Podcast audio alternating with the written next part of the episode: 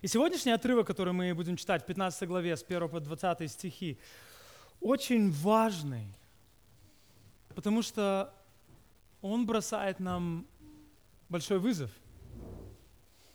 Косвенный отрывок говорит нам о том, что можно ходить в церковь и быть далеко от Бога.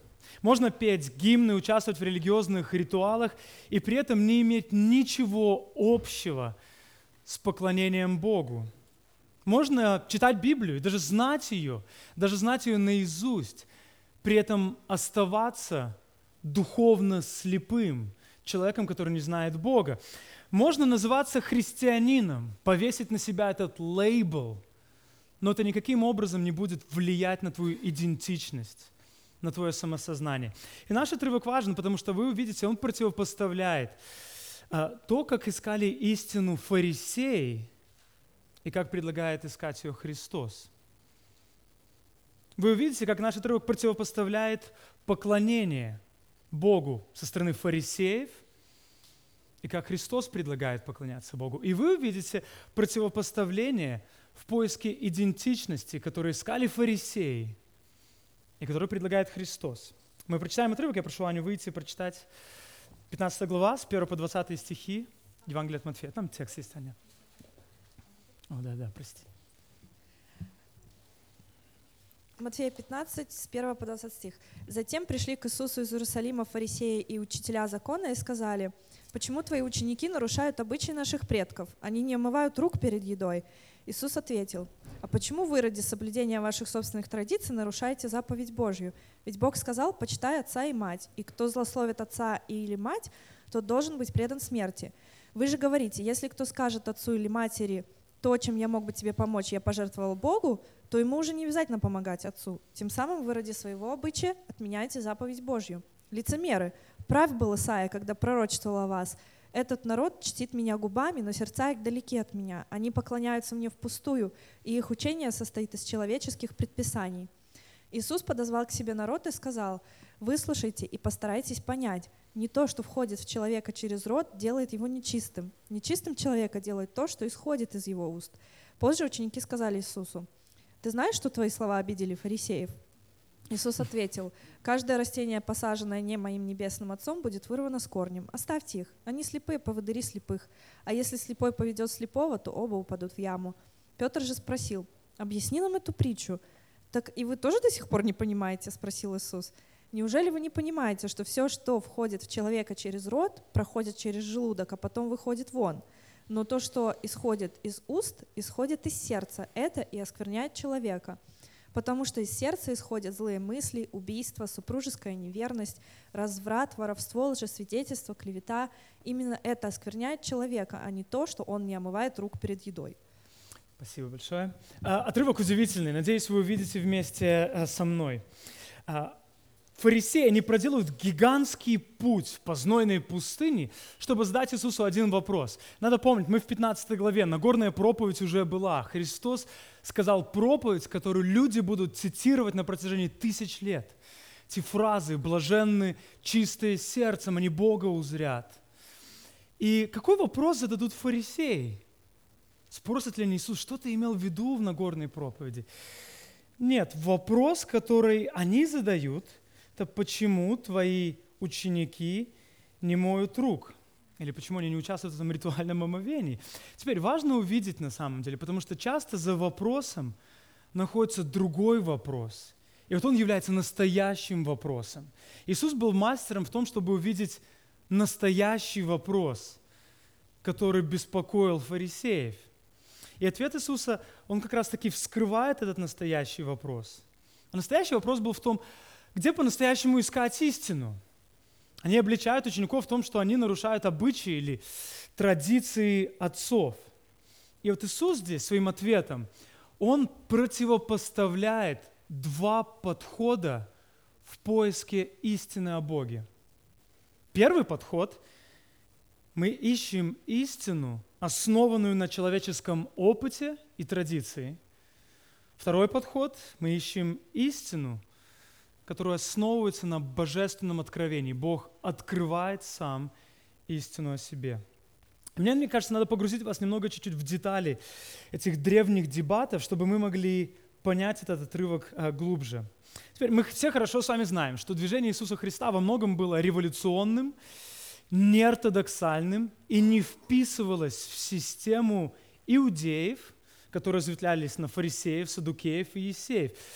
Оно во многом было таким шокирующим и скандальным. А часто все, что новое, оно видится как опасное, вызывает подозрение. Потому что все новое всегда бросает вызовы статусу кво, оно бросает вызовы устоявшимся вещам.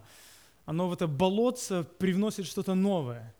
И поэтому фарисеи посылают столичную делегацию из Иерусалима. Лучших, наверное, отобрали, и они приходят и спрашивают этот вопрос, почему твои ученики не омывают руки. Теперь, надо понять, здесь не идет речь о гигиене. Э, наверное, возможно, в век коронавируса, возможно, это важный вопрос был. Почему твои ученики не омывают руки? Э, ну, нет ничего плохого, чтобы помыть свои руки. Речь идет о ритуальном омовении. В фокусе находится не гигиена, а богословие. И фарисеи не учили, что если ты хочешь поклоняться Богу перед участием в поклонении, ты должен омыть свои руки. Они закасывали рукава и омывали их по локоть. Теперь откуда эта традиция пошла? Здесь надо понимать кое-что о сознании э, евреев э, и об их э, религиозной литературе. Евреи верили, что когда Бог давал письменный закон Моисею, Тору, Он дал не только этот письменный закон, пятикнижие, но Он еще дал устный закон, который потом назвали Мишна. А, долгое время этот устный закон на протяжении 13 столетий передавался просто от равина к равину, к следующему равину и от поколения к поколению. Никакой формализации этого закона не было. Это было устное предание. То есть есть письменный закон и устное предание. За два века до нашей эры а, этот закон немного формализовали, и он оформился уже в письменном варианте. Мишна. Чуть позже появился комментарий на Тору и на Мишну, называется Гемара. Все эти вместе, три блока, образуют собой Талмуд. Мы слышали, да, про евреев, говорят, тут у них Талмуд. Вот в Талмуде это три блока. Тора, Мишна, Гемара, толкование. И когда Христос приходит на сцену в первом веке нашей эры, Мишна начала обладать авторитетом эквивалентным, если даже не высшим авторитетом, чем письменное слово, которое Бог дал Моисею э, на горе. И поэтому Иисус задает им встречный вопрос. Он говорит, почему вы ради соблюдения своего обычая нарушаете Божью заповедь? И потом Иисус говорит, «Э, Бог сказал, почитай отца и мать, и кто засловит отца или мать, тот должен быть предан смерти. Вы же говорите, что если кто-то скажет своим родителям, то, что я мог бы отдать вам, я пожертвовал Богу, то ему не обязательно помогать отцу и матери, тем самым вы ради своего обычая отменяете Божью заповедь. Иисус здесь, он отсылается, кстати, интересно, он отсылается как раз-таки на деколог, на 10 заповедей, на пятую заповедь «почитай отца э, и мать свою». Иисус ясно разделяет здесь авторитет традиции, Мишны и авторитет Писания. И интересно, что позволяло Часто Писание э, и письменный закон предъявлял такие высокие требования. Люди не хотели их исполнять. Они придумывали интересные традиции, которые развязывали им руки и освобождали их, э, освобождали этих людей от исполнения этой заповеди. То, что Иисус говорит, это было в синодальном переводе называется это слово «карбан», вот это дар Богу. Э, если кто-то что скажет своим родителям, то, что я мог бы отдать вам, я пожертвовал Богу. То есть Божий закон предписывает, ты должен заботиться о своих родителях, восполнять их нужды. Но Мишна говорит, если ты все свое имущество принес на жертвенники в дар Богу, я посвящаю все это Богу, то теперь ты свободен от исполнения этой заповеди. То есть представьте себе, э, ваши родители говорят, слушай, дорогой сын, помоги мне, мне нужда, нету денег, не хватает, дай, помоги перекантоваться. Ты такой, мама, папа, я все посвятил Богу, и я не могу теперь это отдать вам, потому что все это посвящено Богу. Или представьте себе, если бы я взял, например, современная адаптация, свой дом, например, сказал, ой, я дом посвятил Богу, карбан, дар Богу, это дом, Божье место теперь, я посвятил его на служение Богу. И вы говорите, слушай, там арендная плата закончилась, негде жить, негде перекантоваться дружище, пусти, к себя, э, пусти меня к себе. Я говорю, слушай, я, я все посвятил Богу, прости, пожалуйста. Я никаким образом не могу тебе помочь.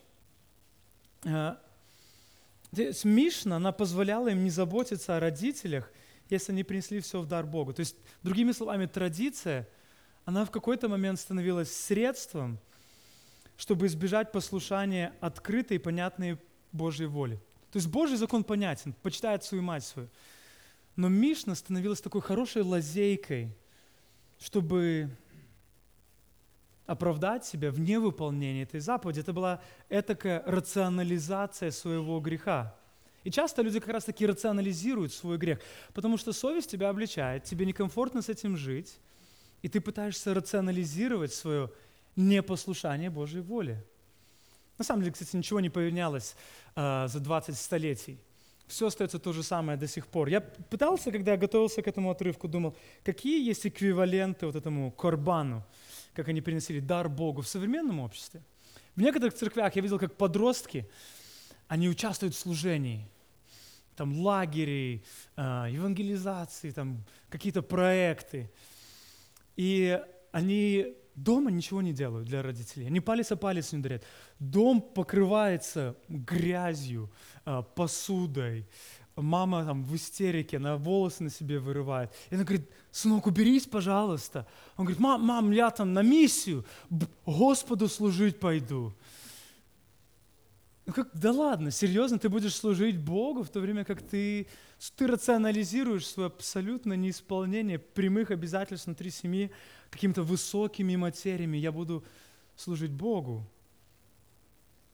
Все на самом деле иногда более сложнее идет. Например, мы знаем, новозаветные верующие, знаем, что Писание предписывает нас прощать согрешения и грехи друг друга, прощать множество раз, бесконечно прощать. Мы знаем это очень хорошо, мы знаем, что Христос ожидает от прощенных людей, чтобы они прощали в том числе. Тем не менее, я так часто слышал, когда ты апеллируешь к этой заповеди, говорит, ну, Христос повелевает нам прощать. И человек говорит, да, но. И вот но, вот там вот есть маленькая традиция, там есть маленькие правила, там есть маленькие законы, которые позволяют тебе не выполнять эту заповедь. Я могу не выполнять эту заповедь, потому что он ко мне плохо поступил, он нечестно сделал. И мы говорим, ну не так все просто в жизни. Да, это правда, в конфликтах не так все просто, только заповедь достаточно простая, она черно-белая. И мы рационализируем свое непослушание этой заповеди. Или благовестие. Мы знаем, что это великое поручение, это заповедь, которую Христос оставил для своих учеников. Он оставил всей церкви. Тем не менее, мы иногда это превращаем просто в совет. Идите благовествуйте. Ну, может быть. Э, не только карбан, но и просто другие маленькие традиции есть в том числе. Неумышленное фарисейство очень хорошо процветает в 21 веке. Неумышленное фарисейство. Хорошая формулировка. Есть церкви, где можно проповедовать только в пиджаке, с галстуком и только с определенного перевода Библии. Мне так и хочется прийти в такую церковь, когда меня пригласили бы проповедовать туда, прийти в шортах и с другим переводом в такую церковь. В Беларуси мало, но это есть в Америке, например, церковь, где можно переводить, проповедовать и читать Библию только King James Version, перевод Библии короля Иакова. Так и хочется перейти туда просто с другим переводом, чтобы у них просто сдвиг парадигмы начался. И мы сразу в такие моменты вспоминаем слова. В чужой монастырь, помните продолжение, со своим уставом не лезут, да? Проблема вот как раз-таки в чем влечает их Христос. Они взяли в Божий монастырь и залезли со своим уставом. И это суть его обличения.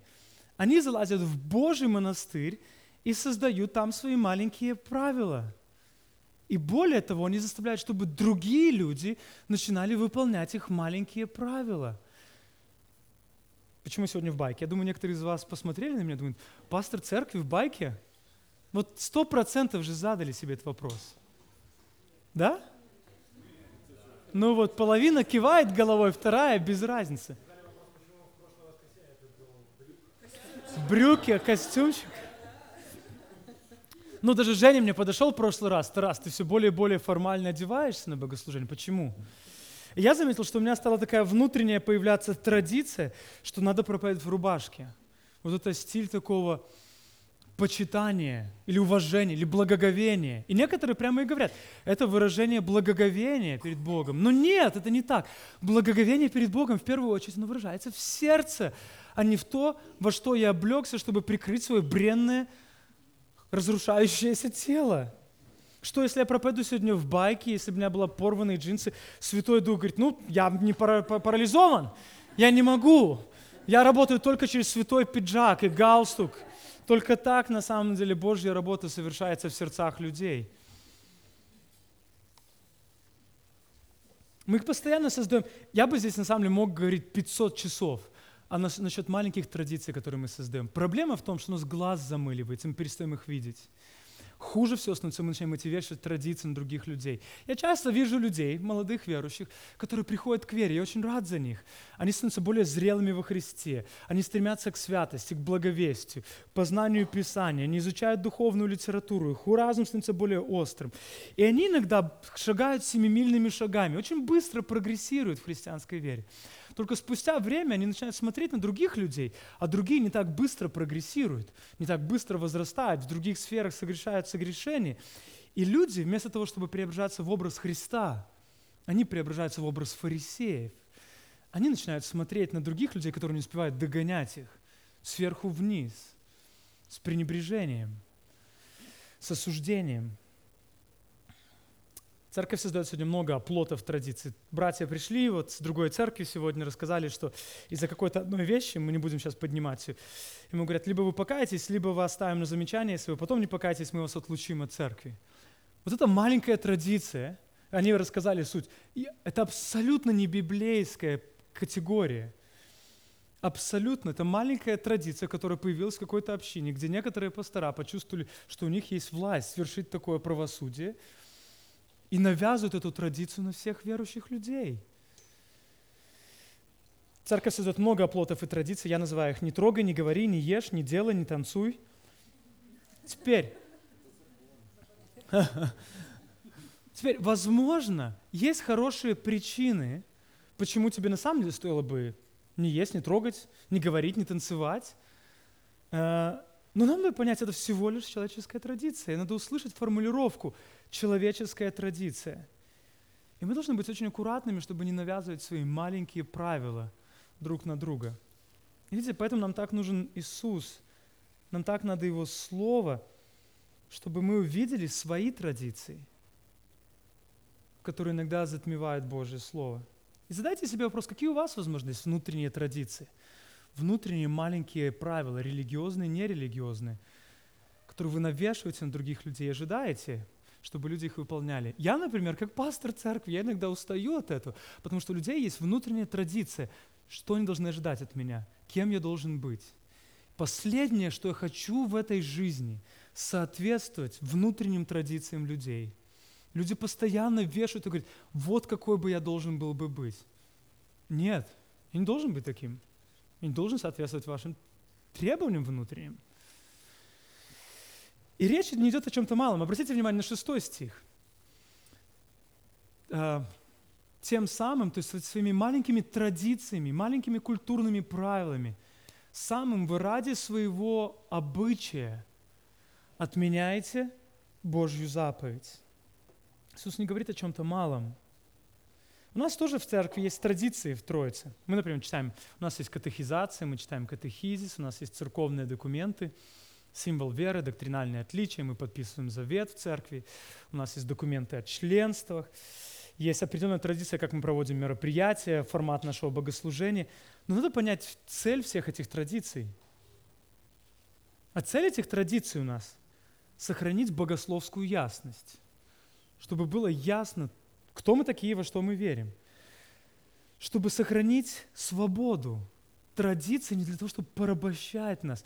Мы создаем традицию, чтобы наоборот сохранять свободу, которую мы имеем во Христе. Традиции, которые у нас есть, они даны нам для того, чтобы, или мы их создаем, чтобы поддерживать энтузиазм, здоровую структуру управлением церкви. Видите, Иисус освободил учеников от человеческих предписаний. Также, если появляется какая-то традиция, то она всегда должна быть направлена только на ясность, энтузиазм, свободу и радость и глубины веры во Христе. Поэтому первая вещь. Писание, оно обязательно традиция имеет человеческое происхождение, ее исполнение опциона, опциально, опционально.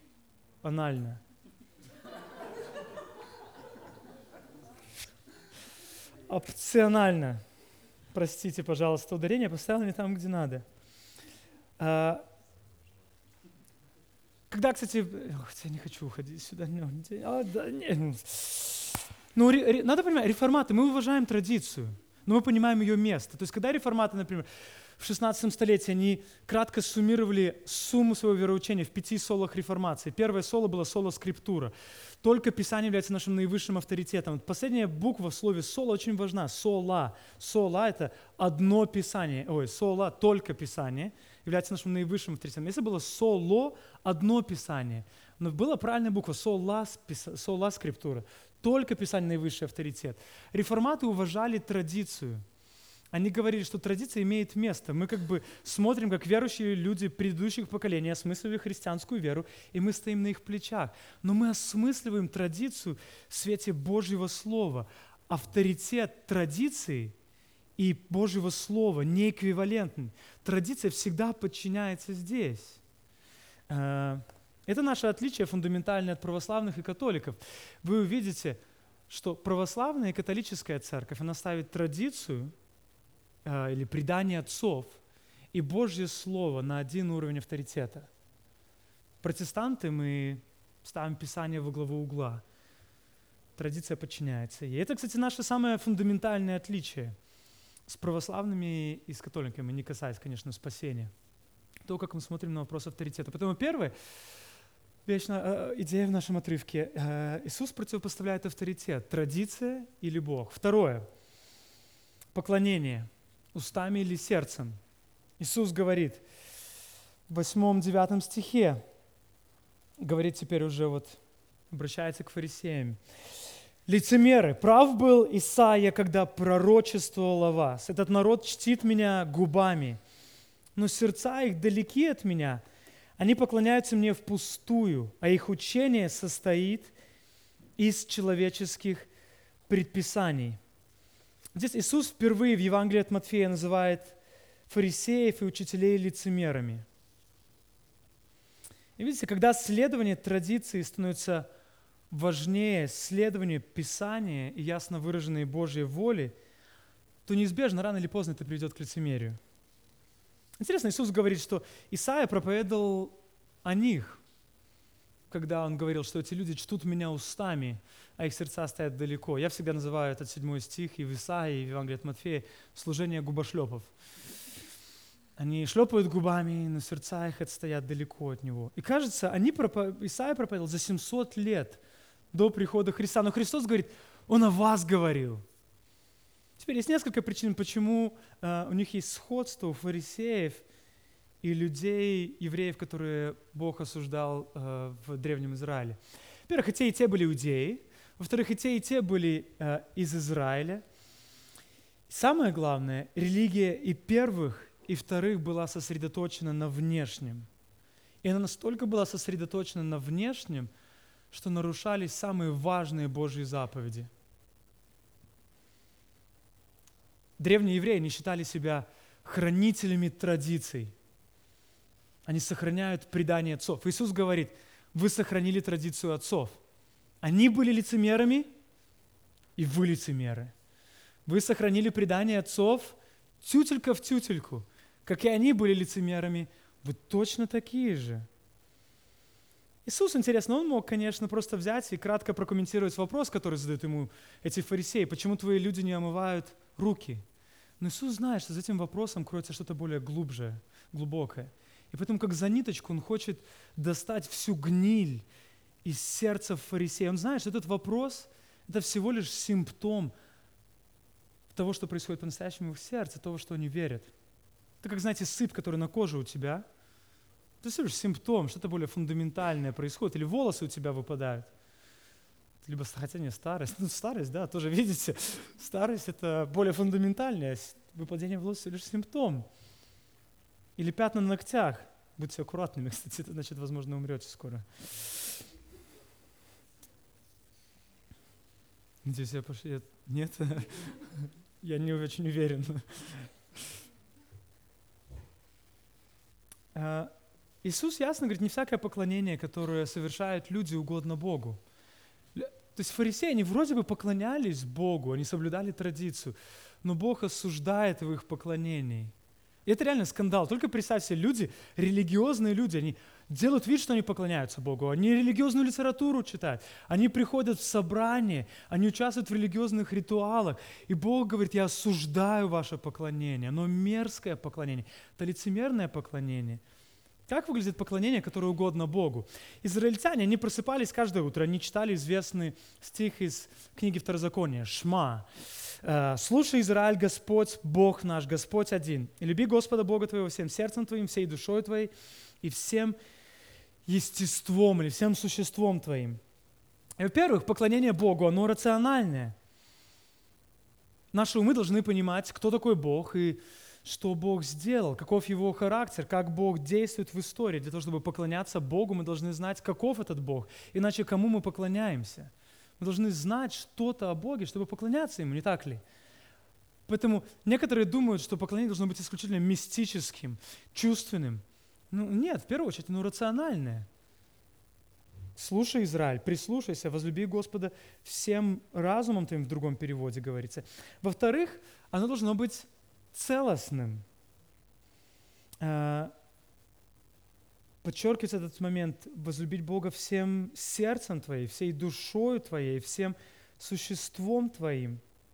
Видите, это Бог пытался подчеркнуть важность этого внутреннего аспекта поклонения. Почему? Ну потому что мы знаем из других мест Писания, что Бог есть Дух, мы должны поклоняться Богу в Духе и истине. То есть в нашей внутренней жизни – так же, как мы поклоняемся Богу в нашей внешней жизни. В нашем отрывке в Евангелии от Матфея Иисус как раз таки подчеркивает эту природу поклонения Богу, внутреннюю, внутреннюю природу почитания Бога. Бог не воодушевлен просто внешним поклонением, поклонением, в котором нету сердца, в котором нету целостности, в котором нету настоящей посвященности. И видите, поклонение Богу – это намного больше, чем просто формат богослужения, то, как мы проводим литургию – это намного больше того, как мы проводим наши домашние группы. Это намного больше, чем то, как устроена структура нашей церкви. Видите, это одна из причин, я думаю, почему Иисус с такой подозрительностью относился к традиции. Потому что традиция позволяет тебе поучаствовать в какой-то механике, и тебе кажется, все нормально. Ты что-то сделал механически, там, поучаствовал в собрании, прочитал Писание, там, что-то сделал, и кажется, ну, все нормально, все хорошо у меня с Богом. И поэтому Иисус постоянно с опасностью, с подозрением или осуждал традицию, потому что она не идет слишком глубоко. Она вовлекает только механическую часть тебя, но не вовлекает твое сердце, твой разум, твою душу, каждую фибру твоего естества. И даже структура нашего богослужения, она, если мы не будем постоянно ее осмысливать, она может превратиться в конце концов в механику. Вступление – Давайте встанем, помолимся. Помолились. Давайте помолимся за детей. Присаживайтесь, споем. Вставай, присаживайтесь обратно. Теперь миссиональная молитва, помолились. Теперь давайте споем опять. Первая песня, вторая песня. Ставка между песнями. Теперь давайте помолимся опять. Помолились, присаживайтесь. Теперь проповедь. Слушаем, слушаем, слушаем. Давайте помолимся, помолились. Давайте споем опять. Пожертвование, отлично. Теперь причастие, пошли слова посвящения в конце. Кофе, до свидания, аривидерчи. Если мы на самом деле не будем каждый раз вовлекать свое сердце, осмыслить, почему мы делаем то, что мы делаем, зачем мы делаем то, что мы делаем, то это все превратится в механику. Истинное поклонение, оно касается нашего внутреннего естества, оно касается наших мотивов, оно касается нашего сердца. И угодное поклонение Богу, оно может быть разным. Оно может быть громким, может быть тихим, оно может быть спокойным, может быть динамичным, оно может быть в палатке, а может быть в средневековом храме. Я заметил, у нас всегда, кстати, есть этот конфликт. У нас есть люди в церкви, которые более динамичные, такие, давайте, надо быть живее, прославлять Бог. А другие такие интроверты говорят, ну, не... И я знаю, и те, и те. Нам не надо свое маленькое внутреннее правило вешать на другого, говорить, только так мы поклоняемся Богу, когда мы ультрахаризматичные. А другие интроверты не должны говорить, мы должны быть серьезными, бдительными. Ну нет. То, на что Бог обращает внимание, в первую очередь – это на ту целостность, на мое сердце в момент поклонения. И в-третьих, поклонение Богу должно быть нравственным. Это поклонение, которое угодно Богу. Рациональное нашим разумом, но целостное, все естество, но нравственное. Когда Христос совершает отсылку на пророка Исаия в 7 главе, э, э, это, кстати, сказано было в 7 главе пророка Исаия, 15 главе нашей Матфея, э, Исаия осуждал людей тогда, что в субботу они приходят к Богу на поклонение, приходят в храм, приносят жертвы, в то время как в течение недели они занимаются угнетением других людей. Они творят несправедливость. Они пренебрегают милосердием. Они не помогают нуждающимся. Они не посвящены правде. Исаия говорит, «Ну, не думайте, что вы можете поклоняться Богу в субботу, когда в течение всей недели вы пренебрегали тем, кем Бог является, забывая, что Он святой и праведный. Когда ваша жизнь находится в полном конфликте с Его характером. Именно поэтому Иисус называет их лицемерами. Именно поэтому, почему Иисус называет их лицемерами? Он говорит, лицемер. Ну почему они лицемеры? Потому что это религиозное шоу. Знаете, кстати, откуда слово лицемеры взялось? Э, лицедеи, да, это которые актеры средневековые. Они представляются теми, кем они не являются. Ты смотришь, он разные роли на себя примеряет. Раньше средневековье, не средневековье, я не помню когда, но раньше актеров называли лицемерами. Представляете, вы приходите куда-нибудь в Каны, едете на красную дорожку, и всех называют «Брэд Питт! Лицемер! Эй, лицемер! Где твоя предыдущая жена? А, ты развелся с ней. Лицемер! Теперь ищешь новую. Э, не самое полезное дополнение, но это кем были фарисеи? Они представляются, помните, Иисус поэтому часто обсуждал их. Вы выходите, вы громко молитесь, красиво, вы потом, когда идете в храм, вы пожертвования, о, где мой мешок с деньгами? Пфф, вот это, да, и все такие, о, какой он жертвенный. А потом, когда молятся, все там такие молятся, Господь, прости, а меня он такой, аллилуйя. лицемеры, лицемеры. Должна быть целостность в вашем поклонении. Я, когда готовился к этому отрывку, не хотел по нему проповедовать. Лицемер. Я у Кальвина хорошую фразу читал недавно. Кальвин говорит, проповедник, который не проповедует сам себе то, что он собирается сказать людям, лучше бы он сломал себе шею перед тем, как он выходит за кафедру.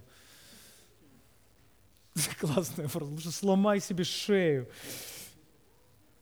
Меня осуждал отрывок. Я задавался тем, как я в среди недели поклоняюсь Богу.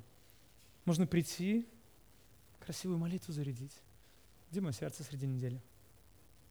Некоторые из вас иногда приходят на собрание, остаются полностью пустыми, или, как вы бы сказали, чувственным образом не испытываете никакого Божьего прикосновения. Может ли быть, что потому что среди недели у вас нет никакого поклонения Богу? Среди недели ваш ум наполнен пустыми мыслями, ваше сердце далеко от Бога. Потом в воскресенье вы приходите, и вы ожидаете, что должна произойти революция в вашем сознании, в сердце. Если среди недели у вас нет никакого поклонения Богу, потом в воскресенье приходится поклоняться Ему, как бы вы сами назвали такое поклонение? Я, я этого не говорил. Я этого не говорил. И обличая фарисеев, Иисус использует здесь два образа. Первый, это он говорит, использует образ с растением. 13 э, стих. «Каждое растение, посаженное моим небесным Отцом, будет вырвано с корнем». А второй образ – «Оставьте их, они слепые, поводыри слепых. Если слепой поведет слепого, то оба упадут в яму». Э, здесь надо понимать, это отсылка на ветхозаветные образы. Израиль, он считал себя растением, которое посадил Бог. Это там использовал образ в псалмах, это использовал образ Исаия в том числе. И Иисус шокирующую вещь говорит. Духовная элита Израиля – это не Божье насаждение. Только вдумайтесь на секунду. Духовная элита Израиля – это не Божье насаждение, и оно будет вырвано с корнем – Сколько раз это в церкви случалось за протяжении 2000 лет и случается сегодня? В 21 веке мы можем видеть по многим лидерам церквей немало похожи на Божье насаждение. И они будут вырваны с корнем. И это шокирующий зрелище. Второй образ. Иисус берет их у самих фарисеев. Они считали себя поводырями для слепых. Мы свет для язычников. Они слепые, как котята ходят, но мы здесь, избранный народ. Иисус говорит, вы сами слепые. Первые и вторые, если слепой ведет слепого, оба упадут в яму. Они вроде знали Писание, толковали, преподавали его, но в чем их была слепота? Они лицемерно исполняли Писание. Их основная слепота в том, что на самом деле они нарушали его – они умели искусно объяснить, почему их грехи на самом деле не являются нарушением заповедей. Я в этом тоже мастер. Я читаю такой, думаю, какие фарисеи, негодяи. Но я заметил, я просто мастер рационализации своих грехов.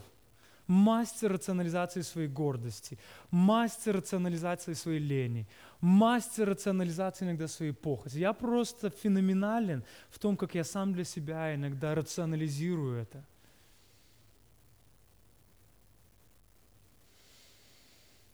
Они не видели, за, за всем Ветхим Заветом, они не видели Христа, они не поверили в Него, не следовали за Ним.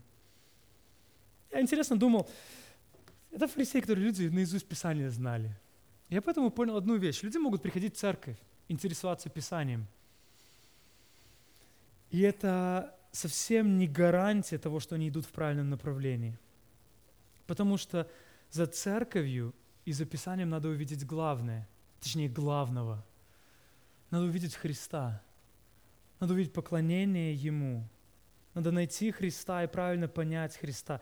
Иначе церковь превратится в социальный инструмент, а участие в религиозных ритуалах – инструмент самооправдания. Ты просто приходишь, чтобы такой, Бог, ну что сделал? Взятки гладкие. Это становится инструментом. И важно понять, это не всегда гарантия, что человек в церкви читает Писание, он в верном направлении двигается. Нет – он может, может быть двигаться в самом противоположном направлении от Бога, как фарисей. Третье. Почти закончили скоро. Мораль, внешняя или внутренняя.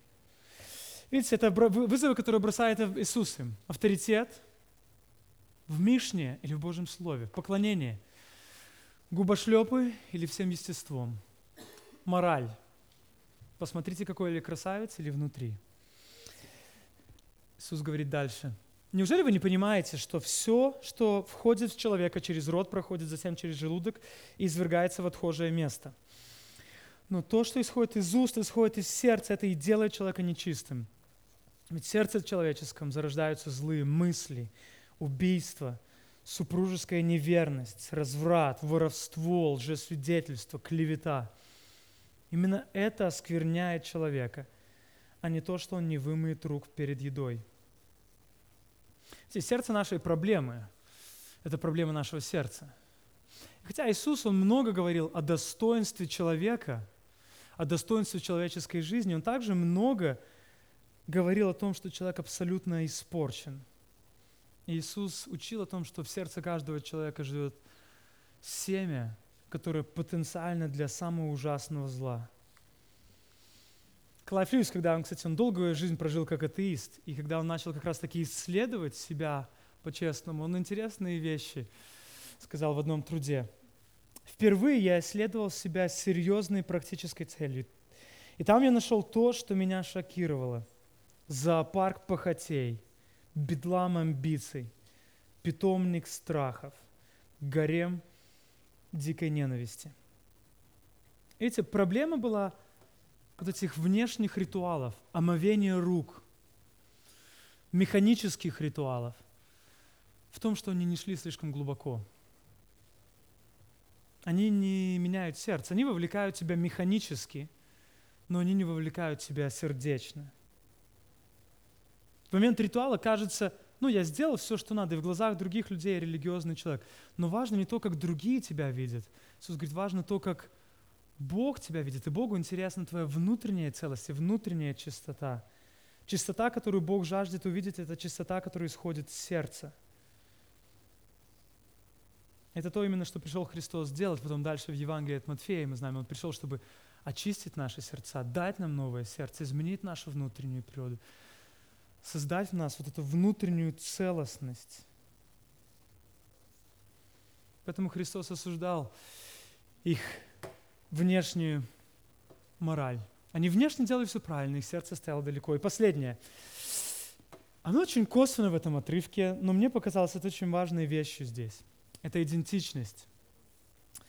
Где ее надо искать? В самом себе или в Боге? В 12 стихе ученики говорят Иисусу, позже ученики сказали Иисусу, ты знаешь, что твои слова обидели фарисеев.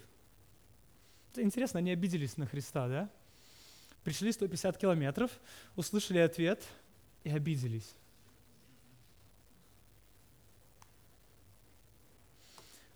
Ну, естественно, если ты строишь свою значимость и свою идентичность на том, что другие люди говорят о тебе, на аплодисментах со стороны других людей, то ясно, если ты не получишь этих аплодисментов и оваций, потому что ты ожидал бы их получить, ты расстроишься. Вся твоя идентичность, то место, где ты искал свою значимость и ценность, начинает рушиться на части. И учение Христа стало для них стеной, которую не смогли преодолеть. Хотя Христос являлся тем, кто мог бы по-настоящему привести их к духовному прозрению, просветлению.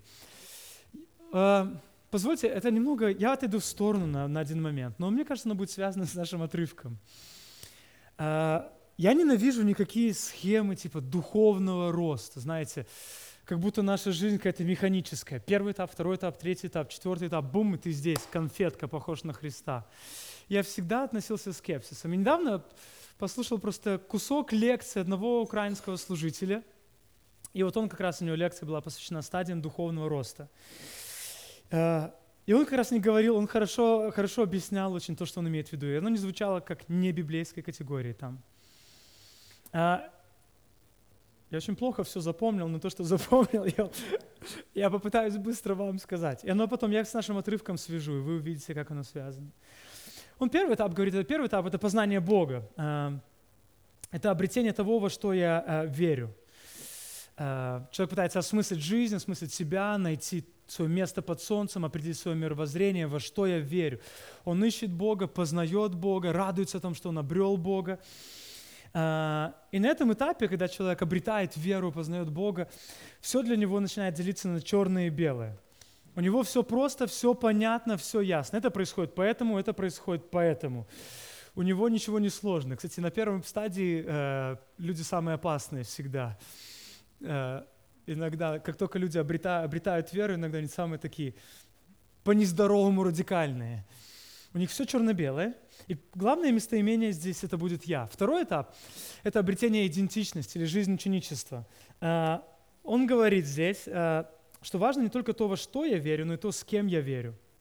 То есть если на первом этапе важен, важно местоимение «я», то на втором этапе важно местоимение «мы». Теперь не только то, во что я верю, но с кем я верю в то, что я верю. Кто моя тусовка, кто моя компания, где я обретаю свою значимость, где другие люди подтверждают меня, утверждают меня, соглашаются со мной, где я получаю свою ценность и значимость, в каком коктейле людей я буду вращаться. И люди, он говорит здесь, ну, они находят себе какой-то богословский лейбл. Они говорят, мы кальвинисты, мы реформаты, мы армяне, мы вообще не можем определиться, кто мы такие, мы читать не умеем.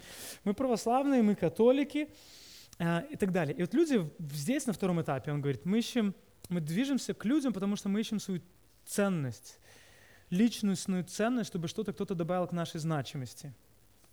У него интересный пример, говорит, почему мы, например, делаем фотографии с известными людьми? Потому что мы ждем, что этот другой человек, он добавит что-то к нашей значимости, добавит что-то к нашей ценности. И мне, кстати, поэтому, мне кажется, иногда нам трудно заниматься благовестием, потому что в церковной тусовке люди добавляют тебе что-то к твоей значимости и ценности. А когда ты в мир уходишь, там люди же не принимают, они ничего не добавят тебе к твоей значимости и ценности. Поэтому мы предпочитаем создавать церкви и служение для себя, где мы имеем эту значимость и ценность. И отказываемся идти туда, где люди не соглашаются, соглашаются с нами. Теперь дело не в том, что какой-то уровень хороший, а какой-то плохой. Он говорит, что идея в том, что ты должен пройти это, жизнь постоянно в этом круге, ты должен проходить постоянно все эти этапы, чтобы приходить к настоящей жизни. А, если человек просто застрянет, например, на втором этапе, это поиска своего идентичности, его жизнь превратится в сектанство. Типа мы самые правильные, как фарисеи, все остальные живут во тьме и во мраке. Третий этап А, потерпите чуть-чуть, она в конце самое интересное. Вам сейчас вы думаете, what the heck is going on? Что происходит вообще? Я уже не понимаю, как оно связано с проповедью. Я свяжу это. На первый этап – ты обретаешь веру. Второй – с кем я верю в то, что я верю. Третий этап – он говорит, ну, это типа, здесь главный лозунг от слов к делу. Типа, важно теперь не только то, что я верю, но что я делаю. Человек пытается на этом этапе обрести свои духовные дары. Э, что я могу сделать здесь? Как я на деле могу проявить то, во что я верю? Э, некоторым людям тяжело перейти со второго этапа, вот этой идентичности, на третий этап, потому что иногда смысл и ценность их жизни заключается в знании, в знании, которое они имеют, а не в том, чтобы что-то делать. А, и на третьем этапе этот парень говорит, что вас начинают ценить за то, что вы делаете, то, что другие люди не могли бы делать. Вы начинаете что-то делать, и вот в этом делании вы получаете свою ценность, вы получаете свою значимость, вы начинаете черпать свою самооценку из всего этого. И на, всех первых трех этапах, первый, второй, третий, э, самый главный, самая большая ценность всего – это вы сам. Это ваша значимость. На первом этапе это знание, на втором этапе это люди, на третьем этапе это дела и служение. Но это вы. Четвертое, терпите, терпите, пожалуйста, путешествие в себя. И он говорит, четвертый этап интересный, это потеря самоуверенности. Чаще всего это происходит во время какого-то кризиса – какой-то вот, вот в жизнь перестает быть, ты понимаешь, что познание Бога не все на самом деле становится черно-белое, ты не на все получаешь ответы, не все так линейно, не все так просто, и все становится намного более сложным. А, и часто люди приходят в вот это путешествие в себя в момент кризиса. Люди начинают задавать вопросы, на которых у них нет никаких ответов. Например, люди говорят, я был верен Богу, служению, но почему это произошло со мной? Или я вот такой нравственный, духовный, а вот меня постигла такая беда. Или почему хороший верующий человек переносит тяжелую болезнь и умирает раньше времени. Или там я следовал за хорошим учителем, слушал его проповеди, а потом оказывается, что он там самый последний человек. К вам приходит разочарование. И мы часто, я просто ворую его идеи, но мне самое, я хочу к концу только прийти, но мне надо было рассказать предыдущее. Он говорит, мы часто хотим остаться на третьей стадии, потому что вот эти результаты, они дают нам положительные чувства. Успех кормит нас. Вот мы получаем знания, признание, дела, и вот все вот это кормит нас. И вот когда это, все этот успех кормит нас, я чувствую себя хорошо. И он говорит, только когда успех этот уйдет на второй план, приходит четвертая стадия. На этом этапе он говорит, важнее осознать не то, что мы можем, но кто мы есть и в чем наша истинная идентичность. Никто в нормальном состоянии никогда не копается в себе. Мы копаемся в себе только когда приходим в какой-то кризис или когда мы подходим к стене. Стена – это когда жизнь, которая имела смысл, она теряет смысл. Это место выгорания или период выгорания. Интересно, если вы окажетесь, например, в четвертом этапе, где вот у вас кризис происходит, люди бы, которые находятся, например, на первом этапе в своей жизни, они бы сказали вам, а, все просто, это происходит в твоей жизни поэтому или поэтому. Люди, которые находились во втором этапе, они бы сказали, мы с тобой, мы пройдем это вместе. Люди, которые бы сказали в третьем этапе, скорее бы они сказали, слушай, надо что-то делать. Понятно, надо создать стратегию, план, надо двигаться вперед. Но этот э, парень, он говорит, что а, отличие этого четвертого этапа в том, что вы не можете пройти эту стену вместе э, с кем-то, вы должны пройти ее сами. И вот это место, оно самое страшное и самое опасное. Почему? Э, я просто читаю его слова, простите, я не все помню. Он говорит, потому что оно имеет, э, эта стена, она не имеет никакого смысла для нас в данный момент. Э, обычно мы находимся там одни, никого нету с нами, и мы должны преодолеть эту стену. И вот самое интересное, ради чего все это говорил, долго, бесполезно, наверное, мне даже не надо было идти туда. Он говорит, только когда мы по-настоящему проходим вот эту стену, а, мы, наше служение, наша жизнь получает новую мотивацию, новую глубину. Теперь ты начинаешь служить не для того, чтобы получить от других людей значимость, не для того, чтобы черпать из своего служения ценность, а ты начинаешь служить, потому что в конце концов ты начинаешь любить Бога, и ты начинаешь любить ближнего. То есть внезапно твое служение и твоя жизнь она обретает совершенно другую мотивацию. Она обладает теперь совершенно другим порядком, другим характером. Если раньше ты приходил и делал все это ради того, что ты можешь получить от этого, и люди были лишь средством достижения каких-то внутренних чувств, внутренних переживаний, то после этой стены, после этого кризиса, внезапно ты начинаешь это делать, потому что ты понял, кто ты есть в Боге, что ты имеешь в Нем. То, что ты имеешь в Нем, становится достаточным. И ты по-настоящему начинаешь любить Бога, ты понимаешь, все, что ты имеешь в Нем, мне достаточно. И я делаю теперь и служу не для того, чтобы что-то получить от людей, а просто чтобы дать. Я люблю людей, я люблю Бога, я хочу прославить Его. И вы увидите, кстати, в Ветхом Завете опять и опять. Это то, что происходило со всеми людьми. Они подходят к этому кризису. Помните, Петр, он пытался, постоянно такой радикальный человек, он пытался доказать, я, я не то, что люблю Иисуса, я люблю Иисуса больше, чем все остальные любят. Никто не любит Иисуса так, как я люблю Иисуса. Но только когда он пришел к этой стене, к этому кризису, он понял, что он на самом деле, он не любит Иисуса даже так, как другие его любят на самом деле. Только когда он увидел свое лицемерие, когда он прошел через этот кризис, его служение начало обладать совершенно другим порядком. Иисус подвел, на самом деле, фарисеев, я думаю, как раз-таки к этой стене. Они строили свою идентичность в чем? В себе. А их идентичность, их ценность как раз-таки в том, что другие смотрят и говорят, вау, вы Библию наизусть знаете. Вау, вы никогда ритуальное омовение не забываете совершать. Вау, вы такие добродетельные, вы о вдовах заботитесь. И они такие, да. И ты приходишь в собрание, где люди смотрят на тебя вот так вот, и это добавляет твоей значимости. Твое эго внутреннее раздувается.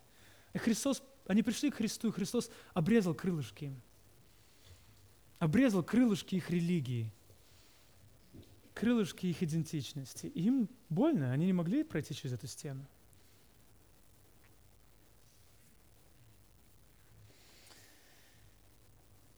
Самый важный аспект того, кто мы есть, это то, что не то, что, то, что приходит нам в голову, когда мы думаем о Боге. Траектория нашей жизни определяется нашим пониманием Бога. В нашей жизни нет ничего важнее, чем познать Бога и жить во славе Его великого удивительного имени. Возможно, в вашей жизни сейчас наступила именно эта стена. Возможно, Христос, так же, как Он обличал религию фарисеев, Он обличает и нашу собственную религию. И спросите самого себя, э, моя христианская вера, она ради чего? Спросите себя эти четыре вопроса. Авторитет. На самом ли деле Божье Слово является для меня наивысшим авторитетом? Или на самом деле я живу сотней маленьких традиций и правил, которыми я постоянно замещаю Божье Слово? Задайте себе вопрос про свое поклонение. Оно какое? Оно сердечное, от моего естества?